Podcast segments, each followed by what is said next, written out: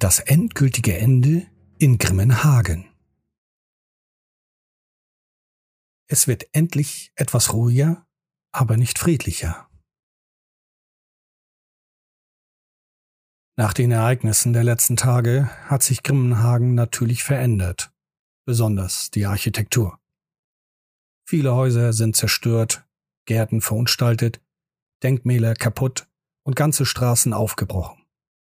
Überall liegen verwesene Kadaver herum, ob nun Tier, Mensch oder Tiermensch. Und das Gemetzel ist noch nicht vorbei. Es gibt noch immer wieder zwischendurch mal das eine oder andere Scharmützel. Ob unsere Herrschaften sich schon mit der Obrigkeit getroffen hat? Aber ja, das hat sie.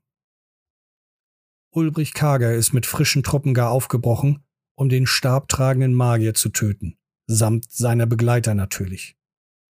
Ihm angeschlossen haben sich die beiden Mietschwerter Björn und Stefan Grimmig, die fast zeitgleich mit der Reichsgarde unter der Führung von Kurt Hellborg Grimmenhagen erreichten. Die Stadt scheint sicher zu sein. Überall wehen nun imperiale Banner, Ritter sorgen für Sicherheit in den Gassen und Häusern.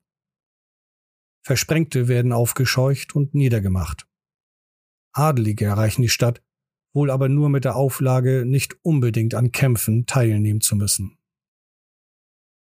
Der Platz des Imperators. Abgekämpft, durstig und hungrig erreichten die Herrschaften den Platz des Imperators. Diesen hatte man in eine Art Lager verwandelt. Dazu wurden Zelte aufgestellt, mobile Hütten aufgebaut und unzählige Helfer wuselten hier herum. Es gab freie Tische, an die man sich setzen konnte. Auch Brot und Dünnbier stand bereit. Der Platz war durch die Truppen der Reichsgarde sehr gut bewacht, so dass ein Angriff herumlaufender Tiermenschen eher unwahrscheinlich war. Der Kontrast war dennoch sehr merkwürdig. Einerseits saßen die Herrschaften nun an einem Tisch und verpflegten sich, während ein paar Straßen weiter Schreie und Kampflärm zu vernehmen war. Auch Lars und Gunnar waren angekommen, hatten sie doch im richtigen Moment die Pferde und Herr König aus der Stadt bringen können und natürlich sich selbst. Nun waren sie alle wieder vereint. Müde und ausgelaugt waren sie alle. Die Strapazen der letzten Tage nagten an der Substanz, sowohl körperlich als auch geistig. Während sich der Adel in einem offenen Zelt sammelte, um sich über gewisse Dinge zu amüsieren, tippte Ursula Kohl weinend wenige Meter weiter auf den leblosen Körper ihres Mannes, den sie zuvor aus über einem Dutzend aufgereihter Leichen entdeckt hatte. Der Moorpriester, Volker Bohn, zog daraufhin mit der Hilfe eines Freiwilligen den Leichnam aus der Reihe und bereitete alles für die Zeremonie vor. Währenddessen kam wieder eine Ladung Leichen an und viele Angehörige starrten neugierig auf den Karren ob einer ihrer Liebsten dabei sein würde? Die Adeligen kicherten weiter und unterhielten sich über völlig belanglose Dinge wie das Wetter und den aktuellen Kleidungsstil der Middenheimer Gesellschaft. Einer der Adeligen hatte gar einen Gnom an einer goldenen Kette. Dieser wurde praktisch gehalten wie ein Hund. Eingeschüchtert ließ dieser alles mit sich machen. Hagel und Strasser konnten es kaum glauben. Was für ein lächerlicher Haufen Vollidioten. Ein anderer Adeliger hatte eine dermaßen lange Schleppe an seinem Umhang, dass er zwei Diener abgestellt hatte, die diese in die Luft hielten, damit der Umhang ja nicht in den Dreck fällt. Richtig deutlich wurde der Kontrast, als eine völlig mit Blut besudelte Schaljanerin an den Adeligen vorbeiging. Ihre Hände waren rot vom Blut. Erfolglos versuchte sie ihre Hände an ihrer Schürze zu reinigen. Während sie so an den Adeligen vorbeiging, sprachen diese nicht. Sie unterbrachen ihr Gelächter. Als die Schallianerin allerdings aus der Sichtweite war, ging das Gekichere weiter. Clemens war kurz vorm Explodieren. Die Feuermagierin Emilie von Glutheim betrat den Platz und ging zielstrebig auf das Zelt mit den Adeligen zu. Auch Clemens erhob sich wusste er doch, was nun folgen sollte. Emilie schien stinksauer zu sein.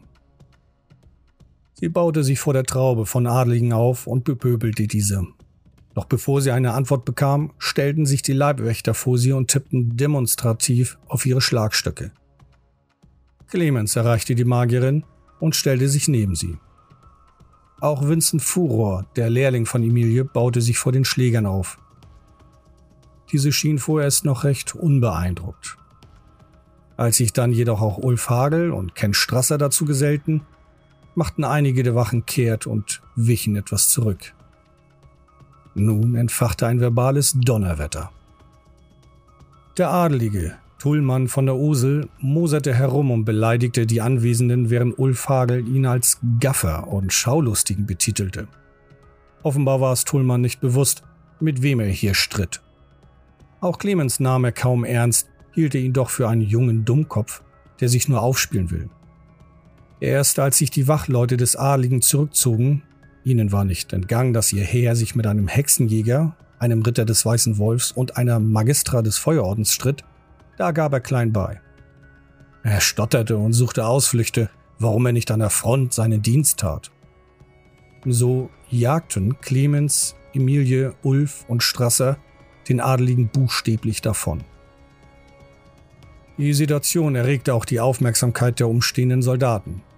Diese schritten aber nicht ein hatten sie zuvor ja auch mitbekommen, was Tullmann von der Osel für ein Mensch ist. Nach dem Streit und der anschließenden Flucht des Adeligen nickten sie zufrieden und kümmerten sich wieder um ihre Angelegenheiten. Selbst als von der Osel hilfesuchend einen Soldaten der Reichsgarde ansah, ignorierte dieser den Adeligen. Ein kleiner Sieg für das Volk, wohl aber kein toller.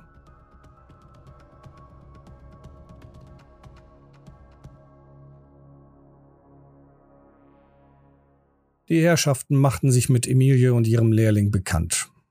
Dabei konnte Clemens nicht übersehen, dass der Lehrling auch noch andere Dinge interessant fand, außer der Feuermagie. Es war Emilie selbst, die er anhimmelte. Offenbar war sie so grob und unsensibel, dass ihr das verborgen blieb. Emil war auch eine richtige Schönheit, zumindest bis sie sauer wurde. Dann änderte sich das niedliche und reine Gesicht zu dem einer aggressiven Kratzbürste. Nach dem kurzen Gespräch gingen alle wieder ihrer Wege.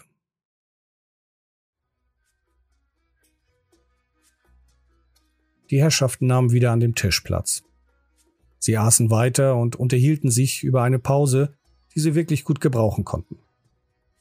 Mitten im Gespräch trat ein Soldat mit Grimmenhagener Wappen an ihren Tisch. Müde und erschöpft überbrachte er die Nachricht, dass Lieutenant Raimund die Herrschaften im Albert-Hofer-Haus erwartet. Offenbar hatte er jemanden gefangen nehmen können, der zur Klärung einiger Fragen bereit war. Gunnar und Lars machten die Pferde der Herrschaften bereit. Kurz darauf ritten Clemens, Ulf und Strasser los. Es war Abend geworden, und auch die Sonne verabschiedete sich langsam. Herr König kam dieses Mal auch mit. So ging es zurück zum Anwesen von Albert Hofer, wo noch immer Lieutenant Raimond residierte.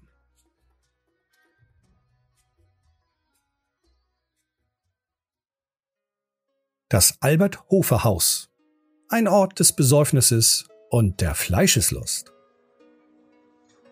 Angekommen besetzten die Herrschaften den Speisesaal, den man komplett neu eingerichtet hatte. Und das ist noch mehr als harmlos ausgedrückt. Die Soldaten unter dem Befehl von Raimund soffen und hurten dermaßen herum, dass man kaum einen Unterschied zu einem Freudenhaus erkennen konnte. Vorräte wurden vertilgt, durchaus teurer Wein wurde getrunken und auch die Zubereitung der Speisen war nun Chefsache. Fast. Ein Soldat, sein Name war Hannes van der Theel, zog sich eine Kochschürze über seine Rüstung und bereitete Essen zu. Andere hörte man im ganzen Haus kichern und gröhlen. Auch Frauenstimmen waren zu vernehmen. Das Haus von Hofer wurde buchstäblich zum Amüsierbetrieb umfunktioniert. Es schien, als habe sich die Kunde vom Sieg der Soldaten über die Tiermenschen herumgesprochen. Das feierte man nun. Ausgiebig und ohne Hemmungen. Die Stimmung war durchaus als positiv zu bewerten. Bis auf einige Soldaten, die lieber nach Hause wollten, waren alle guter Laune. Lieutenant Raimond, der wirklich schon mehr als angetrunken war, brachte die Herrschaften in den Speisesaal. Clemens wollte sofort wissen, um wen es sich bei dem Gefangenen handelt. Raimond versprach ihm, ihn gleich zu ihm zu führen, damit er ihn verhören kann. Ulf und Strasser machten es sich in den Sesseln gemütlich, die man vom Kaminzimmer hier hereingeschafft hatte. Ulf entledigte sich seiner Rüstung, zog seine Stiefel aus und schlief kurz darauf ein. Auch Strasser hielt nicht aus. Er nickte sofort ein. Einzig Clemens war noch wach, wollte er doch den Gefangenen befragen. Raimond führte ihn zu der kleinen Bibliothek, wo man den Gefangenen eingesperrt hatte. Im völlig betrunkenen Zustand grölte Raimond einen Unteroffizier heran, der dem Verhör beiwohnen sollte. Auch die Wache vor der Tür, ein Gefreiter, wurde im Alkoholrausch von Lieutenant Raimond zum Hauptgefreiten befördert. Raimond war vollkommen besoffen. Er lallte, man verstand kaum noch ein Wort aus seinem Mund. Seine Uniform saß nicht ordnungsgemäß, seine Hose war auf und bewaffnet war er eh nicht mehr. Er überließ Clemens das Feld und verschwand dann. Clemens kümmerte sich nun um den Gefangenen.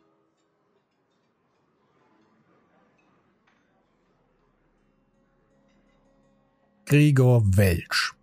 Das war der Name des Gefangenen, der ab jetzt versuchte, mit Clemens etwas auszuhandeln. Er selbst hatte angegeben, er wäre nur ein Diener Hofers, machte einen durchweg intelligenten Eindruck. So forderte er gegen wirklich wichtige Informationen zu den Tätowierungen und deren Aufklärung lediglich die Freiheit, zuvor gestohlene 35 Kronen und ein Pferd. Clemens versprach ihm, ihn nicht dafür anzuklagen und ihn gehen zu lassen. Nun wühlte Gregor in einem Buch aus dem Regal herum, zog einen Zettel heraus und übergab diesen Clemens. Der las sich alles ganz ruhig durch. Die Ernüchterung folgte auf dem Fuße, war es ja nichts weiter als eine lange Liste mit Namen. Clemens war stinksauer. Als Gregor aber meinte, er habe gesehen, wie Albert Hofer diese Liste in anderer Sprache auf die Rücken der Tillianer tätowiert habe, beruhigte er sich wieder. Welch forderte nun seine Freiheit, da er seinen Teil der Abmachung eingehalten hatte. Clemens öffnete die Tür. Vor dieser stand noch der frisch beförderte Soldat und drinnen im gleichen Raum hielt sich auch der Unteroffizier auf. Clemens meinte nur, er habe ihm versprochen, ihn nicht anzuklagen oder festzuhalten. Mit den Soldaten sehe es möglicherweise anders aus. Gregor Welch erkannte die Falle, zückte zu Clemens Überraschung aus dem Regal ein Rapier und verletzte damit den Hexenjäger am Bein. Und das sehr schwer. Blitzschnell rammte Welch die Spitze der Waffe in den Hals des völlig überrumpelten Unteroffiziers, der daraufhin sofort leblos zu Boden ging. Auch der Hauptgefreite im Gang war dermaßen überrascht, dass er nicht einmal seine Hand an der Waffe hatte, als ihn Welch die Klinge in die Brust rammte. In der Zwischenzeit hatte Clemens seine Pistole gezogen und sich wieder zusammengerissen.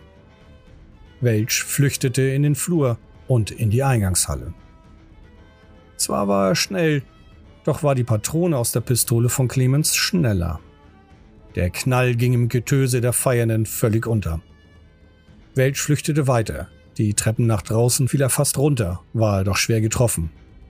Clemens humpelte hinterher und zog währenddessen seine zweite Pistole. Welch lief keuchend zu den Stallungen. Dort kam er aber nicht mal an.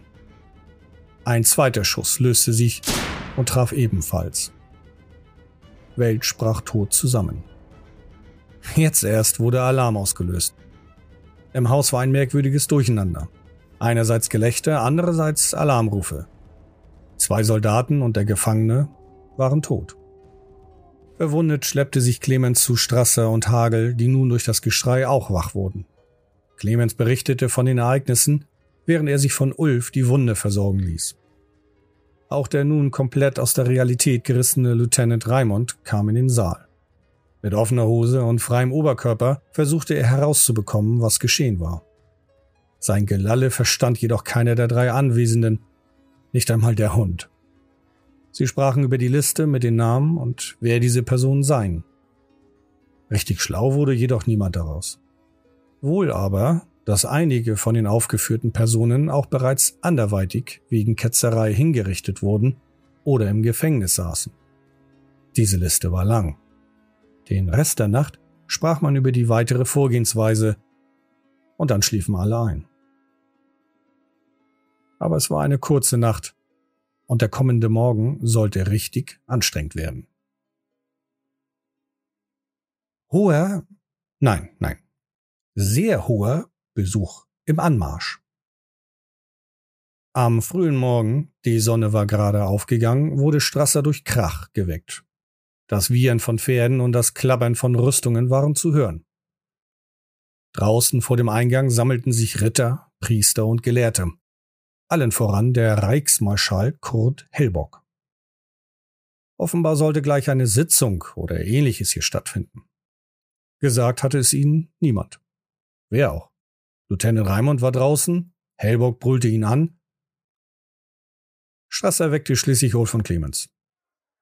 Vor der Tür schien eine ganze Delegation hochrangiger Mitglieder sämtlicher militärischer wie auch religiöser Einrichtungen zu sein. Kurz bevor Ulf Hagel sich komplett angezogen hatte, betrat Hellbock den Speisesaal. Er war nicht allein, wohl aber sehr schlecht gelaunt. Dann traten die anderen herein. Emilie von Glutheim und ihr Lehrling Vincent, der Sigmarit Gotthard Emden, die Gebrüder Björn und Stefan Grimmig, der Moorpriester Alfons Breit, Ritter des inneren Zirkels Ulbrich Kager, die Schaljanerin Isabel von Beor, ein Dutzend Gelehrte und Krieger, die man auf den ersten Blick nicht zuordnen konnte. Offenbar hatte man sich das Haus von Albert Hofer für eine solche Sitzung ausgesucht. Dummerweise hatte man wohl vergessen, dies den Herrschaften mitzuteilen, was Kurt Hellbocks Laune nicht wirklich verbesserte. Keine Minute dauerte es, da war der Raum voll mit Schreibern und Dienern. Auf dem Tisch lag der Stab. Der Stab, den man dem Chaosmagier abgenommen hatte. Clemens und Ulf verstanden, worum es nun gehen sollte, nämlich um den Verbleib dieses Artefakts. Kurt Hellbock eröffnete die Runde, kam aber nicht weiter als zu der Begrüßung aller Anwesenden hinaus. Da wurde schon herumgebrüllt, man solle den Stab nach Nullen bringen, um ihn dort zu untersuchen. Schließlich muss man ja seinen Feind kennen. Clemens pöbelte zurück, und forderte die Zerstörung des Stabs. Eine hitzige Debatte entfachte. Ein Wort schlimmer als das andere, Beleidigung und Drohungen wurden ausgestoßen, und das über einen längeren Zeitraum hinweg. Dann, es war von der Lautstärke mit der vom gestrigen Abend zu vergleichen, brüllte Hellborg dazwischen. Zumindest war er sich mit Ulbrich Karge einig. Der Stab wird zerstört. Und das gleich. Niemand widersprach. Das wäre wohl auch das Letzte gewesen, was diese Person dann getan hätte. Elbock bestimmte, dass Gotthard Emden, Ulf Hagel, Clemens Hochhut von der Lerche, Emilie von Glutheim und Isabel von Beor sich um die Zerstörung kümmern sollte, und das bald. Die Zerstörung des Stabs. Hellborg verschwand, samt seiner Delegation. Es war Nachmittag geworden, und bis auf die von Kurt Hellbock Auserwählten war niemand mehr im Haus. Lieutenant Raimond hatte man abgeführt. Die anderen Soldaten und Diener waren gen Grimmenhagen aufgebrochen. Mit heiligen Ritualen und Formeln bereitete man sich auf das Zerstören des Artefakts vor. Mit fremdartigen Zeremonien und Zaubern und besonders mit vereinten Kräften bekam man den Stab zum Schmelzen. Emilies Feuer war sehr stark und wurde von Gotthards Fersen begleitet, während Isabel die Wunden schloss, die sich in den Händen von Emilie öffneten. Clemens betete mit Gotthard, Ulf betete zu Ulrich und bat um Kälte. Strasser und Vincent sahen sich das Schauspiel an. Und dann? Dann war es soweit. Der Stab löste sich praktisch in Asche auf die vom Wind davongetragen wurde. Wind, den es in dem Raum eigentlich gar nicht hätte geben dürfen. Der Stab war zerstört und die Beteiligten erleichtert.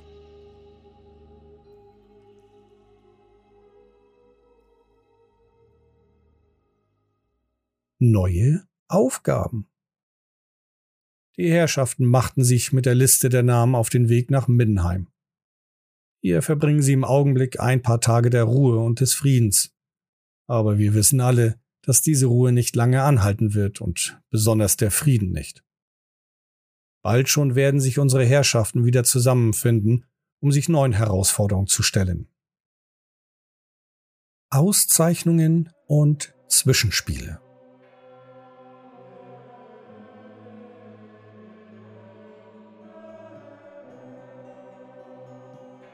Den Ereignissen der vergangenen Tage folgt noch weitere, kleine, wenn auch nicht unbedingt unwichtigere. Vielen Ehrungen galt es beizuwohnen, was die Herrschaften auch taten. Neben ein paar netten Worten gab es auch physische Auszeichnungen in Form einer Anstecknadel mit mehr oder weniger großem Kopf. Ansehnlich waren sie allemal. Ehrennadel von Grimmenhagen, verliehen vom stellvertretenden Bürgermeister von Grimmenhagen, Joachim Weishaupt. Ehrennadel des Imperators Karls Franz I. für Tapferkeit, verliehen durch die Vertretung seiner kaiserlichen Majestät Bernhard von Bingen. Ehrennadel vom Sigmarkult für Treue und Tapferkeit, verliehen durch den Sigmariten Gotthard Emden. Ehrennadel vom Orden des Weißen Wolfs für Tapferkeit und Wildheit im Kampf, verliehen durch den Ritter des inneren Zirkels Ulbrich Kager. Ehrennadel der Schalja für Opferbereitschaft und Güte, verliehen vom stellvertretenden Bürgermeister von Grimmenhagen, Joachim Weishaupt. Darüber hinaus erhielt Hauptmann Gramscheid die Auszeichnung Veteran und wurde zum Major befördert. Lieutenant Raimond wurde wegen Trunkenheit im Dienst zum Unteroffizier degradiert.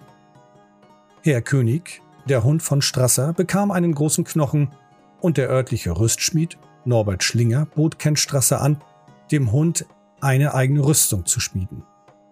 Der Platz, von dem aus das Ding auf der Straße mit der Nullener Kanone niedergeschossen wurde, benannte man von Vogelplatz in der Platz, von dem aus das Ding auf der Straße mit einer Nullener Kanone niedergeschossen wurde, um. Das Thema der Umbenennung ist noch nicht ganz vom Tisch. Natürlich. Die Handwerker der Firma Trockenbau und Kasserleck aus Mittenheim wurden informiert und in die Stadt eingeladen. Man hat Großes vor. Es sollen Denkmäler errichtet und Gedenkplaketten angebracht werden. Die Mietschwerter Björn und Stefan Grimmig reisten wieder nach Althoff. Dafür mieteten sie sich die teuerste und luxuriöseste Kutsche, die man für Geld bekommen kann. Man wollte nicht schnell, dafür jedoch stilvoll reisen, so Björn Grimmig. Clemens beriet sich mit seinen Mitstreitern. Das Hoferhaus sollte in den Besitz des Schaljerordens übergehen, damit darin Kranke und Bedürftige versorgt werden können. Bewacht wird das Anwesen zukünftig von den Rittern des Weißen Wolfs. Dies ist eine glaubensübergreifende Maßnahme, mit der sich alle Beteiligten einverstanden sahen.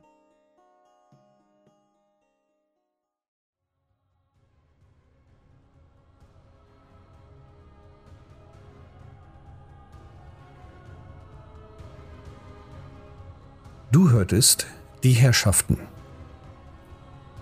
Ein Spielbericht aus dem Warhammer Fantasy Rollenspiel Universum. Text Björn Bornhöft. Sprecher Thorsten Brunswick von Dämmergrau.